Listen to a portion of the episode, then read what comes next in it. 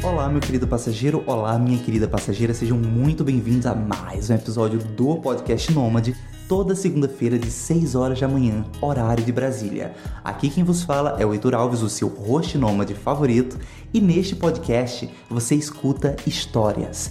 Histórias de pessoas que de alguma forma se relacionam com liberdade geográfica de uma forma sustentável para viajantes que são empreendedores, são freelancers, são mochileiros, são vanlifers, são expatriados ou até mesmo trabalham de forma voluntária para todos os tipos de viajantes que desejam ter uma vida nômade, uma vida onde a viagem não tem prazo para acabar. Este podcast é para você. Neste episódio, eu recebo o Jefferson Leandro, que a grosso modo eu vou colocar aqui como um desenvolvedor psicanalista, um psicanalista desenvolvedor. Uma pessoa que começou a trabalhar e em algum ponto da sua vida percebeu que aquele trabalho não o fazia feliz e mudou de profissão, e dentro dessa mudança houve a possibilidade de, quem sabe, se tornar um nômade digital. E, de certa forma, foi isso que o atraiu ao podcast Nômade, e hoje vamos conversar sobre mudanças de vida, mudanças de carreira, de que é possível dar um passo fora daquela trilha, daquele caminho que a gente acha que é o caminho certo para gente, o que foi definido para gente, que é possível mudar os rumos. Quero agradecer a todas as pessoas que me apoiam semanalmente, que me escutam, que puxam minha orelha, que compartilham, que comentam, que me apoiam financeiramente através da campanha de financiamento coletivo desse podcast.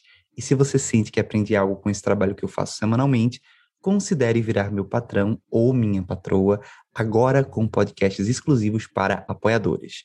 Bom, agora com vocês, Jefferson Leandro.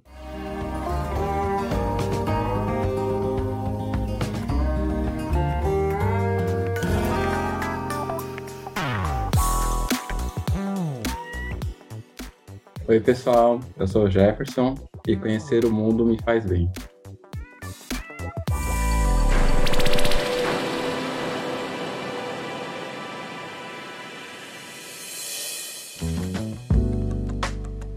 Jefferson, muito bem-vindo a este episódio do Podcast Nômade. Eu estou muito feliz de te receber. Muito obrigado pela conexão no Instagram.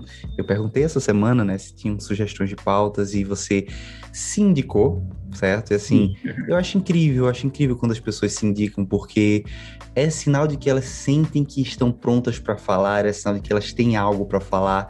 Às vezes é sinal de que a pessoa está refletindo sobre alguma coisa e do nada surge a oportunidade da, dela trazer aquele pensamento e, obviamente, que eu conversei com você previamente para te conhecer um pouco melhor e sentir realmente que tu tem algo a agregar aqui na audiência do podcast Nômade. É uma honra para mim tê-lo essa semana. Ah, obrigado, Heitor. Eu sempre é, ensaiava mandar uma mensagem para você ou pro, até pro Kainan do Mochileiros e a gente sempre fica com um pouco de receio, sabe? Ah, não, será que é, eu não tenho muitos seguidores? Será que eu tenho alguma coisa para adicionar? Eu tenho, será que eu vou falar direito? Sabe? A gente fica um pouco com receio de, de não participar, de não compartilhar tanto como a gente gostaria no, no podcast, mas é legal a gente compartilhar as nossas histórias, porque a gente percebe quando a gente começou a vir diversos episódios que todo mundo tá passando pela mesma coisa, pelos mesmos calos, então é muito bom estar tá aqui. E falando em calos, você percebeu na terapia que a vida que você levava não o deixava feliz. Como era essa vida? É, como a vida lhe levou a esse contexto de infelicidade? Ou melhor, como você se colocou em um contexto de infelicidade? É, é legal essa, essa, maneira que você está colocando a palavra, porque é, é como a gente se percebe, né? Geralmente a gente tem muitas questões que a gente acha que, ah, não, eu estou fazendo isso porque os pais querem, ou porque alguma figura paterna quer, mas na verdade a gente acaba criando esse, essa, essa realidade, né? É, Para te responder essa pergunta, eu vou falar um pouquinho sobre a minha carreira, né? Eu sou daquelas pessoas que quem construiu a carreira foram as circunstâncias. Então, eu comecei a trabalhar com. Eu fiz colégio técnico, eu fiz. Eh, sou formado em eletrônica, então eu era aquelas pessoas que ficavam soldando e testando, arrumando televisores e coisas do tipo. É, comecei a trabalhar quando eu estava no colégio e comecei a, a entrar nesse mundo de, ah, tá bom, agora eu trabalho como técnico eletrônico, o que eu posso fazer no futuro para melhorar? Aí escolhi a faculdade de sistemas de informação, porque vi que era algo técnico, eu já tinha meio que uma, um, um conhecimento da área técnica, eu já sabia como que era essa parte, então eu falei, não, esse, esse é o caminho uh, que eu posso seguir. Só que esse era o caminho que eu podia seguir já pensando nessa falsa, ah, não, eu acho que eu preciso é, ter uma carreira para provar algo para alguém, sabe? Já comecei nessa, nessa pequena roda, sabe? Então eu comecei a, a nessa época eu lembro que eu estava fazendo cursinho para tentar fazer um, uma faculdade pública e eu queria muito fazer filosofia. Era algo que era minha vontade, mas conversa com os meus pais, conversa com pessoas que eu considerava como é, pessoas mais experientes para pegar a opinião deles. Eles falavam assim: "Ah, mas você quer ser professor?"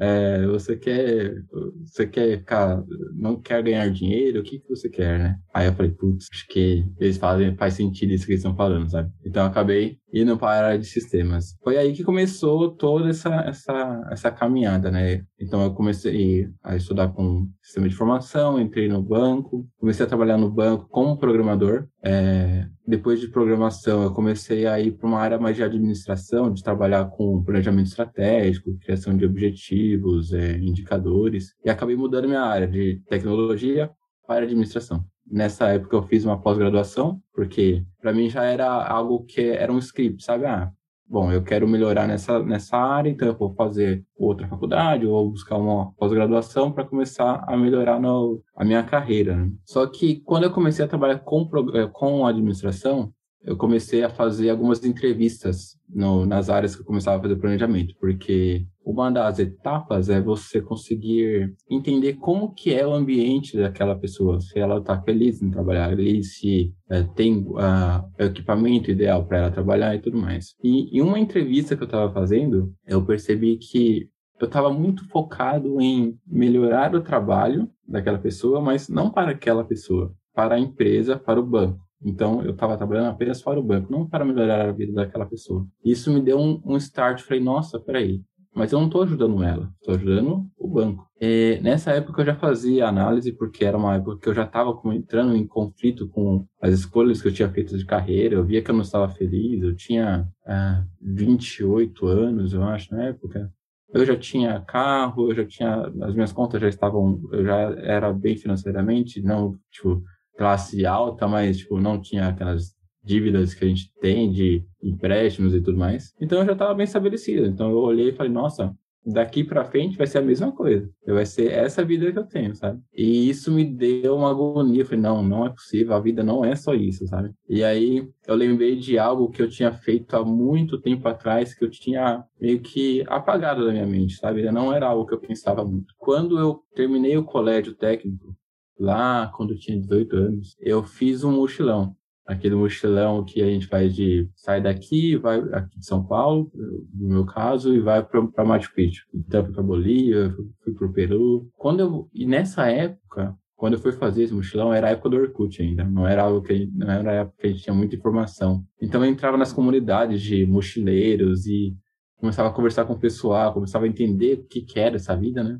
E eu tinha me apaixonado por essa, por essa vida, sabe? Aí eu fui fazer, fiz um, com com um amigo meu do colégio, a gente pegou um mês para fazer. Foi de ônibus, tudo de ônibus, sem, sem avião, naquele perrengue, sabe? Tipo, contando dinheirinho. Aí, quando eu voltei, eu voltei, tipo, nossa, isso que é vida, sabe? Isso que eu quero isso para minha vida. Aí comecei a ver como que eu podia transformar minha vida dessa maneira. E na época, as pessoas que eu conversava desse grupo de, de, de Orkut eram pessoas mais tinha um poder aquisitivo muito maior. Então, para mim, ficou muito marcado com, ah, eu tenho que ter dinheiro para poder viajar. E, e eu lembro que uma conversa que eu tive com meu pai, eu falei, ah, pai, eu, um, tem esses, esses, esses, caras que estão fazendo isso e isso. Ele, é, mas eles têm dinheiro, né?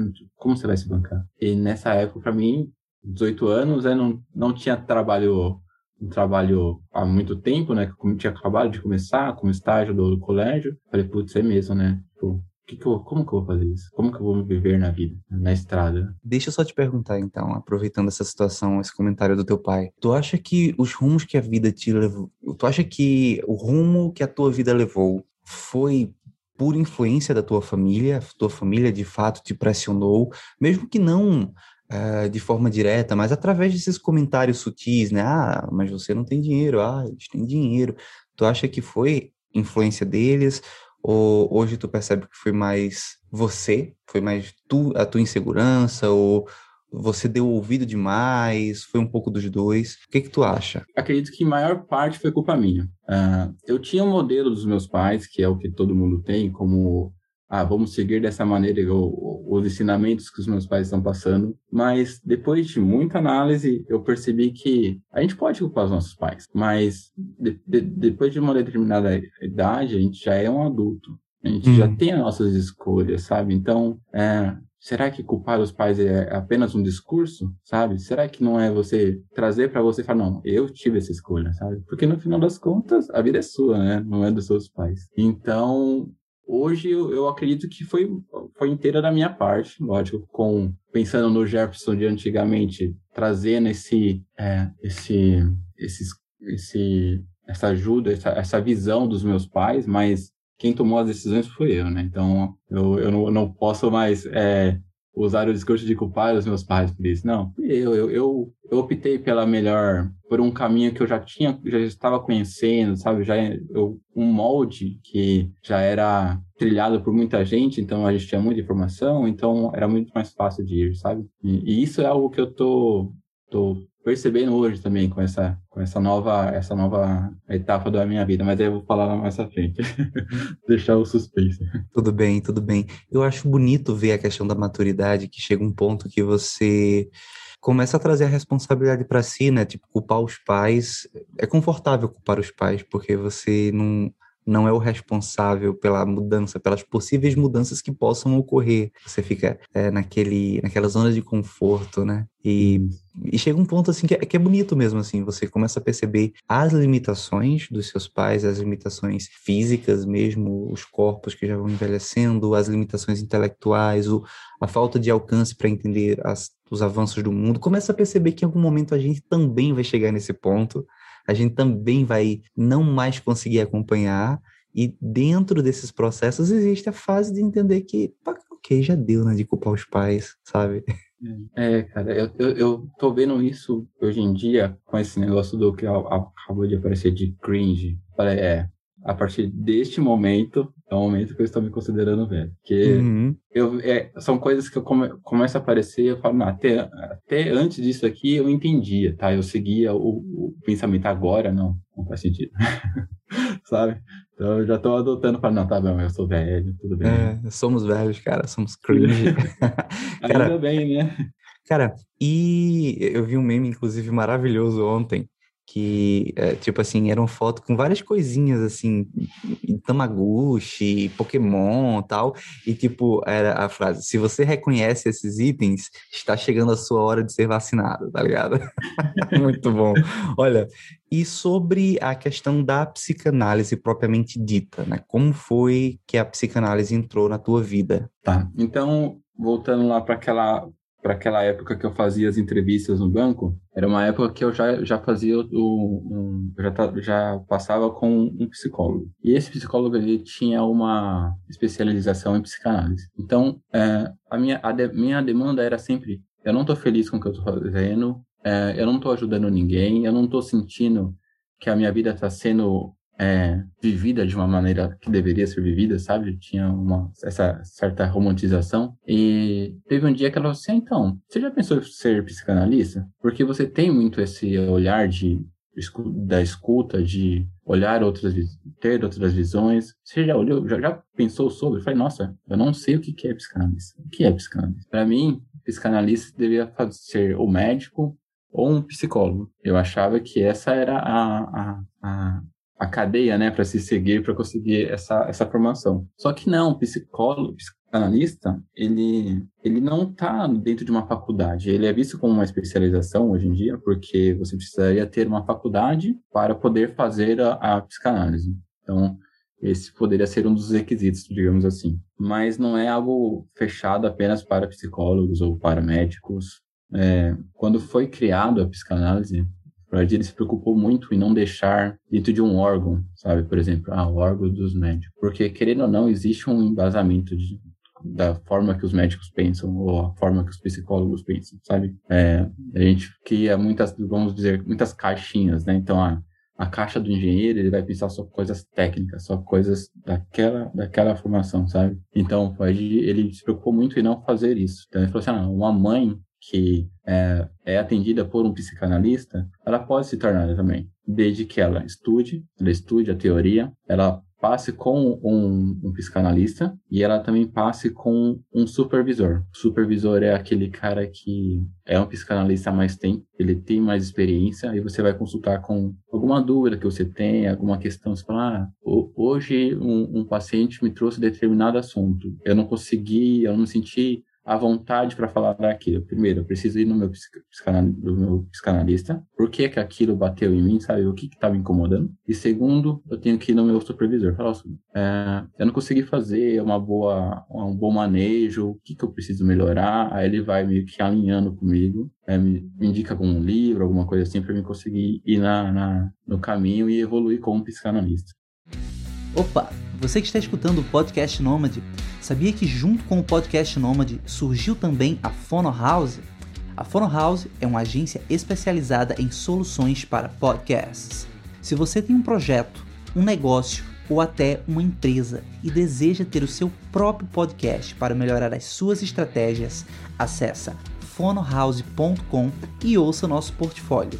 No site fonohouse.com você pode deixar uma mensagem explicando a sua ideia de podcast e eu mesmo vou lhe responder para marcarmos um café virtual gratuito e transformarmos a sua ideia em um podcast de verdade.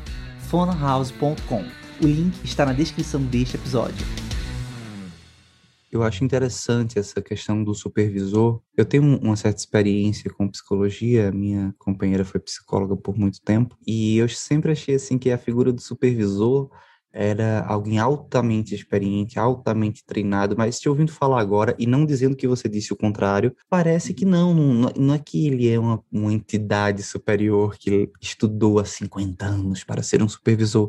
É simplesmente uma pessoa que está um pouquinho mais de fora da linha de frente do combate àquela situação e por isso consegue ter talvez um pouco mais de clareza, mais insights sobre o assunto, ou seja, você também pode ser supervisor de outras pessoas em algum momento. E o, o, supervisor tem um supervisor. E o supervisor do supervisor, ele não é um cara ainda mais foda. Não, é só outra pessoa que, que está de fora, que consegue. É, é, quando eu jogava xadrez assim, ou quando eu assistia outras pessoas jogar xadrez, eu sempre percebia que era mais fácil ver os movimentos quando você estava assistindo. E quando você está no jogo, uhum. às vezes você não consegue ver o movimento com tanta é, facilidade e clareza, sabe? Enfim, foi um insight que tu me deu agora. Faz sentido isso que eu comentei? Faz total. É, a psicanálise ela não é muito é, vertical, ela é mais horizontal. Sabe? Então, quando a gente pensa nesses moldes de empresa, é, cai por terra, sabe? Não, não funciona dessa maneira. É, tem até uma, uma um, um livro falando sobre totem e tabu, que a gente cria os totens para começar a se referenciar a eles, que os totens, na verdade, são os nossos pais, sabe? Aí começa todo aquele ciclo. Uhum. Então, faz total sentido. Hoje, por exemplo, hoje eu já estou atendendo há dois anos e meio. Se eu quisesse começar a, a, ser um supervisor, eu poderia, para as pessoas que estão se formando agora. Entendeu? Mas é, é algo que é, é exatamente o que você falou. Precisa ter alguém de fora para olhar por quê quando a gente fala em psicanálise, a gente está falando sobre o inconsciente. É sobre a pessoa que está falando conseguir falar através do inconsciente. Assim, ela vai conseguir é, aprender e entender quem ela é. Quando eu estou analisando alguém, e estamos ali no, no, no set terapêutico, é, é como se o meu inconsciente estivesse ouvindo dela. Então, coisas que ela está falando, eu não vou pe pegar, porque primeiro eu posso ter alguma questão com aquilo, e eu falo assim, não, isso aí é besteira, sabe? Então, tipo, eu preciso pegar esse, ah, esse aí besteira e eu preciso trazer para alguém, falar, ó, eu pensei que era besteira, mas eu não posso falar isso, sabe? Eu não posso pensar isso, porque é, o psicanalista, o Lacan fala que o psicanalista é um espelho, né? Você é um, é, você é só reflexo do seu analisando. Então você não pode trazer coisas para ele. Você precisa entender as coisas dele. Então, isso faz muito sentido, porque dessa forma eu consigo é, apenas focar na fala do meu analisando e não ficar pensando em, ah, isso é certo, isso é errado, fazendo julgamento, sabe? Uhum. Eu fico mais livre. Então, quando eu trago para o, para o meu supervisor, ele já vem com esse olhar diferente. Ó, então, esse ponto aqui, ó, esse é o ponto que você precisa dar mais uma olhada, sabe? Dá uma ajustada nisso aqui. Essa sua técnica, talvez você precise melhorar essa parte. E foi na psicanálise que você também entendeu o teu desejo por viajar? Quando foi que o desejo pela viagem acabou se tornando uma necessidade? A psicanálise ela me ajudou a tomar coragem e assumir o meu desejo, que era o desejo que eu descobri lá no meu mochilão quando eu tinha 18 anos. É, foi algo que sempre esteve em mim, sempre é, uma paixão que eu sempre tive, mas eu nunca dei muita bola para ela, sabe? Então, a psicanálise me ajudou a falar: opa, peraí, lembra daquela viagem que você teve? Então, aquela viagem ali foi um dos momentos mais felizes da sua vida. Por que, que você deixou aquilo de lado? Eu falei: não, faz sentido. E eu lembro uma vez que, quando eu estava no banco, e eu queria muito viajar, fazia muito tempo que eu não viajava, porque eu estava muito naquela, naquela, é, naquela fissura de terminar a faculdade, fazer especialização, pagar carro, comprar apartamento, sabe? Eu estava naquela roda e fazia muito tempo que eu não, que eu não viajava. Aí eu pensei, putz, como que eu posso viajar mas encaixar essa viagem nesse mundo corporativo que eu estou, sabe, nesse caminho corporativo. Porque tudo que eu fazia só fazia sentido se tivesse nesse caminho corporativo. Então eu fazia tudo que eu tivesse vontade de fazer, eu ia fazer com olhar no corporativo. Fazer, puxa, eu preciso fazer um intercâmbio. Então eu dei o sentido da viagem para o intercâmbio. Aí eu fui viajar e falei, putz, cara, isso aqui é muito bom, velho. Eu preciso fazer mais isso, sabe? E uma coisa que eu sempre pensei era: não quero fazer essa viagem de você trabalha um ano e 30, tira 30 dias para viajar, sabe? É, não, não fazia muito sentido para mim, sabe? Tipo, ah, vou fazer uma maratona de países para falar que eu tirei, que eu visitei muitos países para poder postar. Não, tipo, eu quero um negócio mais devagar, sabe? Eu quero conhecer as pessoas. Costumo dizer que cada pessoa é um mundo, sabe? Então eu queria conhecer outros mundos, sabe? Eu quero é, ver culturas diferentes, sabe? Então, eu lembro que quando eu fiz isso, a psicanálise me falou assim, não, peraí, esse aqui é você, Jefferson, essa aqui é uma parte da sua essência. Sabe um, um insight que tu me deu agora? Viajar 30 dias é bom, sabe? Viajar 30 dias é bom, viajar por uma semana, vai conhecer um lugar e volta, é bom. Só que as experiências de viagem que eu tive, assim, elas vieram acompanhadas de um de um vazio, sabe, que a experiência ela não foi completa. E eu acho que talvez esse seja o grande incômodo das pessoas que percebem que viajar 30 dias não é o suficiente. É esse vazio que, olha que coisa curiosa, viajar para muitas pessoas é o caminho, sabe? É é aquilo que vai encher de vida a vida das pessoas. Porém, é a mesma ação, viajar, mas se você faz de uma forma errônea, aquilo não surte o efeito que poderia surtir, né? Uhum. Então, é, eu acho que é isso. A viagem, quando ela é muito rápida, quando ela é apenas um, uma quebra da tua realidade, mas a tua realidade continua sendo trabalhar no Bradesco, sabe? Uhum. Ela não preenche, ela, ela acaba ficando vazia. Faz sentido isso? É, sim, faz sentido. Porque eu lembro uma, quando eu comecei a olhar sobre viagem, comecei a ler sobre, eu li, eu lia muito sobre Fear of the Missing Out. E fazia sentido para mim porque era como se, por exemplo, no meu caso, né? Eu estou vivendo uma vida que não é a vida que eu quero, é uma vida que faz sentido por, por aquele Jefferson do passado. É, e eu quero, eu preciso respirar. Eu preciso desses 30 dias para respirar. Então eu quero ir para algum lugar, é, tirar muitas fotos, postar para muitas pessoas olharem para falar, dar sentido à minha vida, sabe? Então, quando eu volto eu volto cansado, primeiro porque eu fiz um, um mochilão gigantesco, segundo porque eu tô voltando para um ambiente que está puxando muita minha energia, porque não é aquilo que eu gostaria. E existe existe muito essa existe a, a distinção né de, de, muitos tipos de mochileiros né tipos de viajantes. Existe aquele, aquela pessoa que só quer viajar no final de semana só quer viajar no, em um mês. Isso é normal. Assim como aquele cara que quer cruzar o Irã ficar 30 dias sem telefone descobrindo como que ele vai ir para outro lado sabe entendendo como que é aquele povo, sabe? Então, é, não existe certo ou errado, novamente, mas o que é o que faz sentido para você, né? Engraçado tu falar isso porque parece que tu é esse cara que quer ir pro Irã passar uns 30 dias sem celular, né? eu, nos planos. eu peguei na tua fala. E falando em planos, cara, falando em planos, houve o momento do planejamento. Como é que uhum. foi o teu planejamento para virar nômade. Pessoal que está escutando até aqui acha que esse assunto está fugindo muito da, da pauta do podcast nômade. Pelo contrário, o, o Jefferson se planejou para ser nômade. Daqui a pouco a gente fala de como a pandemia fudeu esses planos. É. Mas houve um planejamento. E foi um planejamento financeiro, foi um planejamento familiar, teve um planejamento de amizade, que na, na conversa pré-pauta tu disse uma coisa que me chamou muita atenção. Você fez uma faxina de amigos. Esse é o momento da verdade, cara. Esse é o momento que você vai falar quem foi aqueles amigos que você bloqueou nas redes sociais. Não, não precisa falar isso, mas conta como é um processo de faxina de amigos. Tá. Eu vou contar o, o, o projeto, o, o, processo inteiro, tá? Porque quando eu decidi que eu queria viajar, que eu queria começar a viver a minha vida, eu comecei a olhar, eu comecei primeiro a pesquisar muito. Então, eu comecei a, a pesquisar como eu poderia fazer uh, eh, para viver na estrada, quanto tempo eu poderia ficar na estrada, se isso era, era algo que eu poderia fazer, uh, que tipo de viagem eu gostaria de ter, que eu gostaria de uh, ter. Agora eu me confundi, gostaria de ter. É. Tudo bem.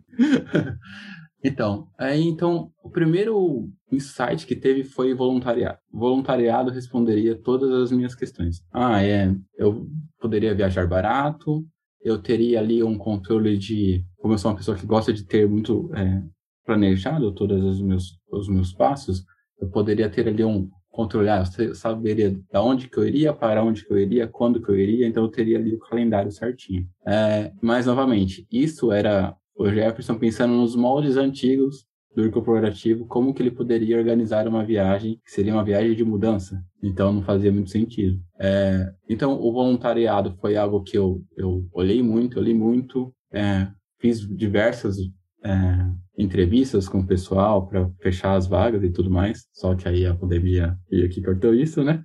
É, depois teve é, definido já onde eu iria dormir. Com isso eu conseguiria entender quanto que eu iria gastar e quanto que eu poderia ficar com a reserva que eu tinha feito. É, eu fiz uma reserva de acho que seis meses. É, seis meses. Eu tinha pensado assim, ah, eu vou guardar seis meses. É, o meu salário durante seis meses, o meu salário inteiro, e esse vai ser o valor que eu vou gastar nessa viagem, porque eu estava planejando ficar um ano. É, então eu fiz esse planejamento, já, lógico, não, não entrando em dívidas, não fazendo nenhum é, financiamento, nada disso, pagando tudo à vista, porque eu não queria ter nenhuma marra, sabe? Eu não queria ter, putz, eu vou ter que voltar para pagar aquele boleto, velho. Não, não estava sendo pago ali, na hora. Então, eu fiz toda essa reserva, eu comecei, e essa reserva me trouxe ao minimalismo, porque eu comecei a ler e entender que eu não precisava ir num restaurante toda semana. E aí eu entrei em, em análise e falei, putz, mas por que, que eu vou num restaurante toda semana, sabe? O que que tem isso? Eu posso fazer minha comida em casa? Eu morava sozinho, sabe? Tipo, eu tenho comida aqui, por que que eu faço? Porque era aquela recompensa, sabe? Ah, eu tô trabalhando, eu tô me ferrando aqui o dia inteiro num lugar que eu não quero. Eu vou ter um, um momento só para mim, sabe? Eu vou ter uma boa refeição, tudo mais. Então eu comecei a ver, puxa vida, olha só como eu gasto dinheiro com coisas para como se fosse lubrificantes para me manter nessa, nessa vida, sabe? Falei, não, não. Então vamos cortar novamente. Então eu comecei a cortar muita coisa. É, comprar roupas, é, tudo, tudo que era é, relacionado a gastos eu comecei a cortar. Então hoje eu sou já só, só que só tem o que eu tenho tá dentro de uma mochila, sabe? Então muda bastante. E aí o minimalismo também me trouxe para limpar limpar os meus amigos. O que acontece? É, como eu vivia nesse mundo corporativo de metas, de ah, você comprou apartamento, quando que você vai casar? Ah, você casou? Quando você vai ter filho? Toda essa, essa engrenagem, né? Ah, eu me sentia muito mal com isso. Eu me sentia que eu tava vivendo errado, sabe? Tipo, ah, o que, eu tô fazendo de errado? Eu tenho as mesmas coisas, por que, que eu não tô feliz? E então eu comecei a conversar com, com, com os meus amigos. Falar, ah, então, eu não tô feliz, tal, não sei o quê, eu quero, quero sair. E muita gente falou, não, você tá louco, não. Por que, que você tá fazendo isso? Você tá no, no, melhor momento da sua vida, sabe? Tipo, você tem coisas que seu pai não tinha, sabe? Tipo, o que você tá fazendo? Aí eu comecei a ver também alguns amigos falam, cara, faz total sentido esse é você. Que bom que você tá fazendo isso. Aí eu comecei a perceber, nossa, olha só, tem um amigo que tá me trazendo para baixo e tem um que tá me trazendo para cima. Que tal a gente parar de falar com esse amigo que tá me trazendo para baixo e só falar com os que estão me trazendo pra cima? E então eu limitei muito meu grupo, sabe? E esse talvez tenha sido um dos pontos que talvez eu tenha pecado, porque eu limitei muito. E quando eu estava no processo de já entregar o apartamento, de colocar na mochila, tudo na mochila para ir viajar, eu falava com quatro, cinco pessoas e, tipo, falava meio distante, sabe? Eu meio que fui para um caminho de deixaram a, a, a, todas as amizades um pouco mais frágeis do que elas eram. Porque na minha cabeça eu deveria fazer isso para meio que começar a limpar. Só que é, geralmente não é assim, né? Você, lógico, você tem que olhar quem te faz bem, quem te faz mal, mas não cortar 100%, né? Porque assim como eu tô no meu processo de entender o que é melhor para mim, a pessoa também está no seu processo. Então a gente tem, tá sempre, tem, a gente tá andando junto, mas não junto, né? A gente está lá na frente assim, a gente se encontra, entendeu? Então, é, hoje eu percebo isso. E a pandemia foi bom porque eu não viajando, eu consegui olhar, nossa, eu ainda estou no Brasil e eu não estou falando com muita gente, sabe? Tipo, aí eu, olha só, eu fiz errado. Então deixa eu voltar a falar com o pessoal. Você que está escutando este episódio, eu tenho um convite para lhe fazer. Venha fazer parte do Salão de Embarque. O Salão de Embarque é um canal privado com podcasts nômades exclusivos para você que já está viajando ou está na iminência de viajar e precisa de conteúdos mais práticos, mais sucintos, mais objetivos. O Salão de Embarque é o canal exclusivo para você. Para entrar no salão de embarque é muito simples. Basta entrar em apoia.se barra podcastnomad e escolher a modalidade de apoio salão de embarque. Lá você terá acesso a vários podcasts que não saem nas plataformas como Spotify, Apple Podcasts ou outros agregadores de podcast. Então, não perde tempo. Se tu gosta desse conteúdo, entre em apoia.se barra e faça parte do salão de embarque. Que incrível, que incrível. Eu vou trazer uma coisa agora para esse podcast que eu trago pouco. Eu trago pouco, inclusive, porque eu entendo que aqui não é o lugar para isso. Mas eu sou músico também. Eu, inclusive, estou agora entrando num processo de lançamento de um segundo disco. É bem, bem legal, assim. O uhum. disco tá lindo e vai ter cinco videoclipes e assessoria de imprensa tal. Você, ao todo serão dez meses de trabalho, sabe? 300 dias mapeados, uhum. assim, numa planilha. Tudo que eu vou fazer como músico. É, não trago aqui isso muito no podcast Nômade, porque eu entendo que as pessoas que estão aqui no podcast Nômade querem ouvir sobre nomadismo, sobre viagem, sobre desafios psicológicos e barreiras que a gente pode superar para iniciar a nossa vida nômade, não sobre música, né? Música é ambiente de droga, ambiente de música é ambiente de droga. E aí, é, na minha adolescência, os meus amigos, é, que inclusive são amigos até hoje, eles sempre cagaram para o meu lado músico, sabe? Assim, é, eu, eu não cheguei a fazer uma faxina, mas eu entendi que os meus maiores amigos eles não são, eles não compactuam, eles não servem para compartilhar das emoções da minha carreira artística. E tá tudo bem. Então, os meus amigos é para uhum. falar o quê? É, os professores do colégio, as besteiras, as menininhas, os carinhas, a, as tretas, quem pegava quem, quem brigou com quem, sabe? Até futebol, nem gosto de futebol, tô com uhum. meus amigos de colégio, falo de futebol, tá ligado? eu, tive, eu tive esse momento de filtragem, que não chegou a ser uma filtragem, mas foi mais um, um aprendizado, um entendimento de que alguns dos meus amigos, eles servem para algumas esferas da minha vida.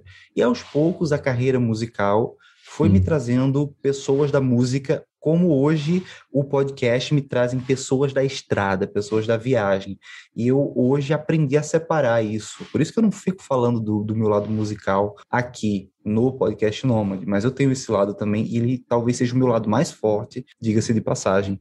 Mas Talvez tenha sido isso que tenha faltado para você e deixo isso, inclusive, como aprendizado para quem está escutando a gente agora. Às vezes a gente acha que é, filtrar pode ser um caminho e aparentemente tu percebeu que foi demais, né? Assim, tu, tu deixou, inclusive, de vivenciar as coisas boas que teus amigos podiam trazer para tu, uhum. que não necessariamente tinham a ver com viagem, mas que ainda assim são boas, cara. Tu se viu preso numa pandemia e, ué, cadê Exato. aquela galera, né? Como foi essa falta? Exatamente. Como foi essa falta? É, cara, é uma coisa que você, começou a falar e veio aqui é que eu tava procurando validação, sabe? Eu queria que eles validassem a minha vida. Eu tava muito, ó, a minha energia tava muito no outro, sabe? E concordo 100% com o que você tá falando, que é, o amigo não precisa ser aquele cara que é igual a você 100%, sabe? Não, tem algumas similaridades, que ali tem a, a, a, a ligação, mas são pessoas completamente diferentes. E isso eu eu tô vendo muito na estrada, porque você começa a conversar com pessoas do Brasil inteiro e até do mundo inteiro aqui, pelo menos eu tô dando uma sorte de conhecer pessoas que são, são de fora, estão viajando aqui e tal, e trazem uma visão diferente. E são pessoas que falam, meu, ele é completamente diferente de mim, ou ela é completamente diferente de mim, mas, cara, faz sentido, sabe? A, a, a conversa. Então, isso faz muito sentido. É, então, quando eu, respondendo a sua pergunta, quando eu não consegui viajar, né? foi em, em, março de 2020, eu tinha voltado para casa dos meus pais, eu tinha entregado apartamento, eu tinha vendido meu carro, tinha vendido tudo, tudo, tudo. Não tinha nada. Tinha um baú com algumas coisinhas que eu não, não quis vender e só. E a minha mochila. Então eu voltei para casa dos meus pais, no, no, no antigo quarto que eu ficava, que eu já tinha saído há acho que seis anos. Então foi muito estranho, porque primeiro eu estava num ambiente que é muito familiar, mas eu não me sentia em casa, sabe? E dos meus pais, dos meus irmãos, sentindo, ah, não, vamos fazer um... um é, tentar melhorar esse ambiente, né? Tipo, eu não me sentia em casa, sabe? Mas por quê? Porque eu tava, eu tinha mudado o meu mindset, eu tinha trabalhado todo esse, tempo de preparação para mudar o meu mindset para a viagem, para a estrada. E para a pessoa que está pensando em começar, não faça isso. Não feche um mundo antigo para um mundo novo. Tente usar os dois, sabe? Porque no meu caso, por exemplo, eu tentei mudar esse, esse mindset para não, meu mundo é viagem, meu mundo é conhecer pessoas novas e fiquei aqui na, na pandemia, fiquei no, não podendo viajar, estava desempregado porque eu tinha pedido para ser mandado embora, ficava o dia inteiro em casa e não fazia sentido. Falei, nossa, e agora? Tá, eu, o meu mindset é viagem. O que eu tô fazendo aqui? Sabe? Então, isso foi algo que bateu muito quando eu, não consegui viajar. Tu já parou para pensar que as. Tu falou, né? De, ah, vou pro mundo conhecer pessoas novas. As pessoas antigas da tua vida, teus amigos e família, que não tinham esse alcance que tu obteve, né, da viagem. Tu já parou para pensar que eles se sentiram substituíveis que eles se sentiram tristes por isso, sabe? É, é, aquela coisa, a importância da gente também dar valor às pessoas antigas, né? Isso, nossa, é, é muito isso, Heitor, porque é, é como se fosse só umas pecinhas, né? Você está substituindo as pecinhas. É, eu conversei com alguns e eles falam, putz, cara, mas que pena que você não conseguiu viajar, mas que bom que você não conseguiu viajar, que você está aqui. Eu, nossa, olha, eu cortei ele da vida, mas ele não me cortou. Caramba, velho. Mas, novamente, esse negócio de não poder concluir o meu plano na minha, vamos colocar o projeto V1, é, foi muito bom, porque me fez repensar e entender que o, o, o, o processo que eu tinha adotado tinha algumas falhas, sabe?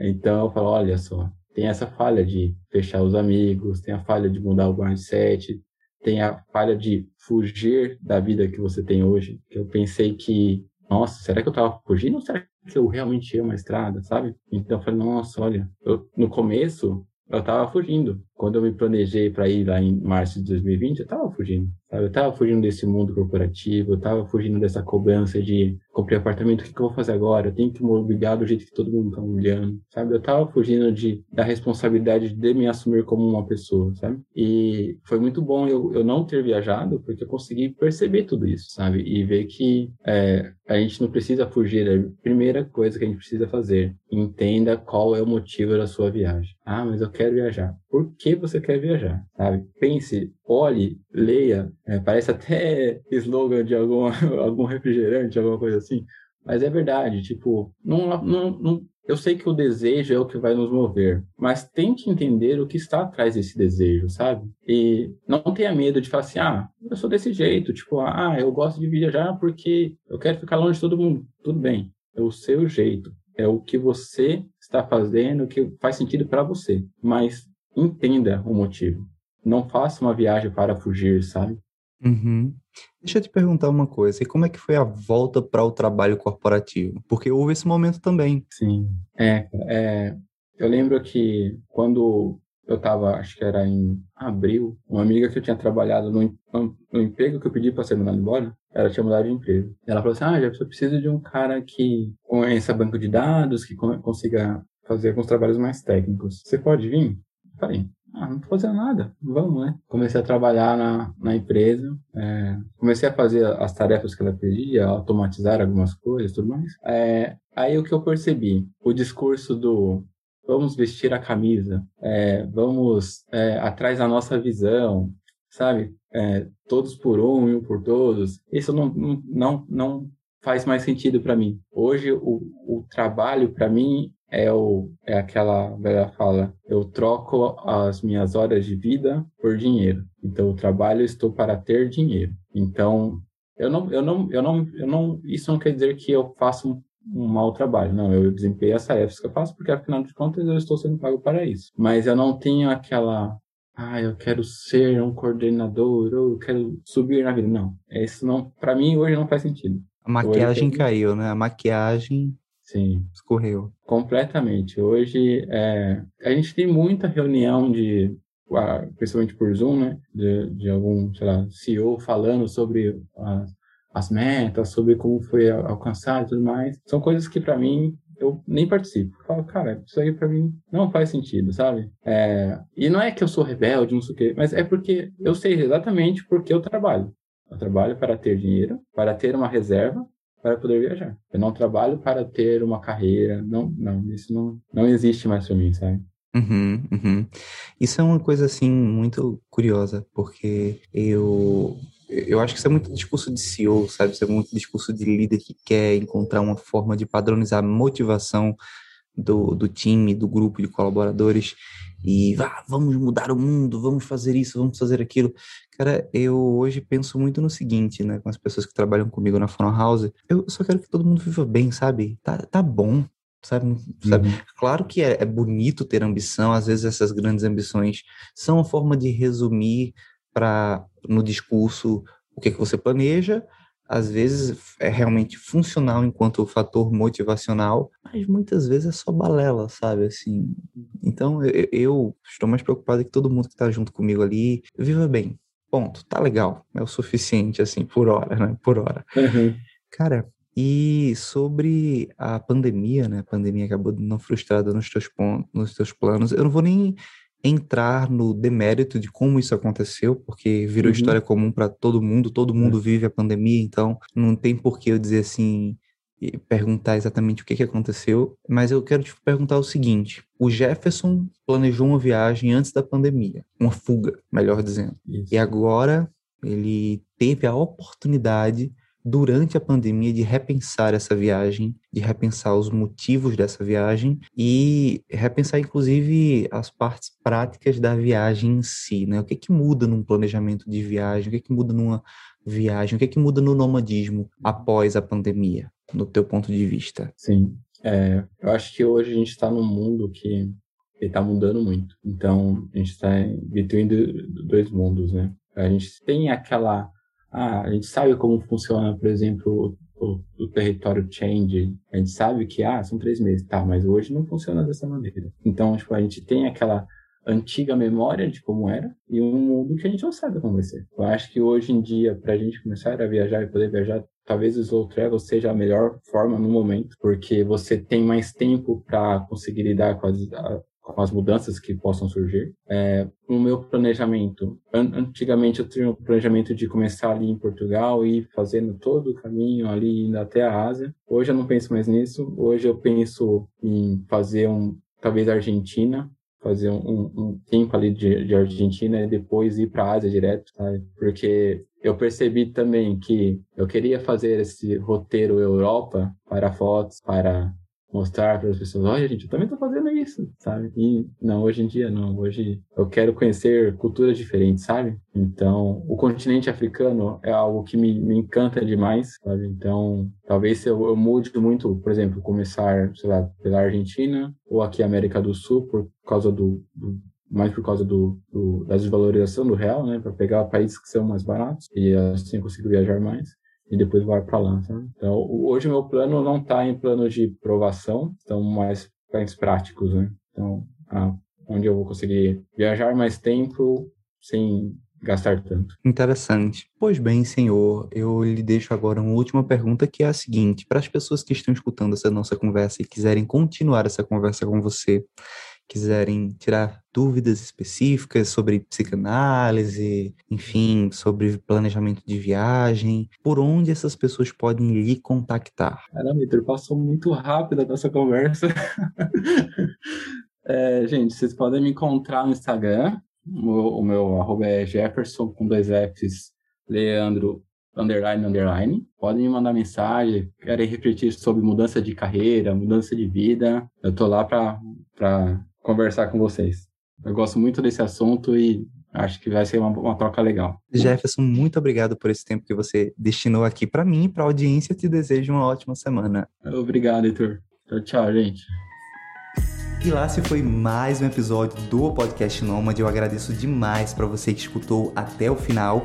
E lembrando sempre, se você tiver alguma crítica, dúvida, sugestão ou contribuição, pode me escrever no Gmail, podcastnomade.gmail.com e também nas minhas redes sociais, que é o arroba alvescontato, Alves com H e também arroba Nomadesfera. Eu estarei lá de braços abertos para receber todos vocês. Lembrando que se você está escutando no Spotify, não esqueça de seguir, ou se você está escutando no iTunes, não esqueça de dar as 5 estrelas, porque isso aumenta o engajamento do podcast e o podcast Nômade tende a ficar mais relevante nesses agregadores de podcast.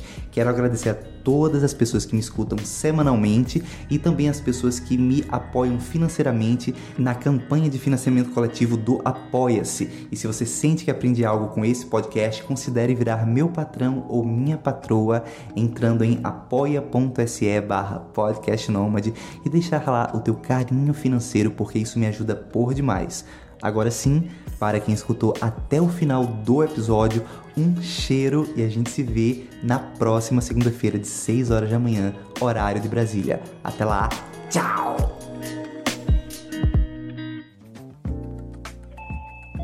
Você ouviu uma edição fonohouse.com.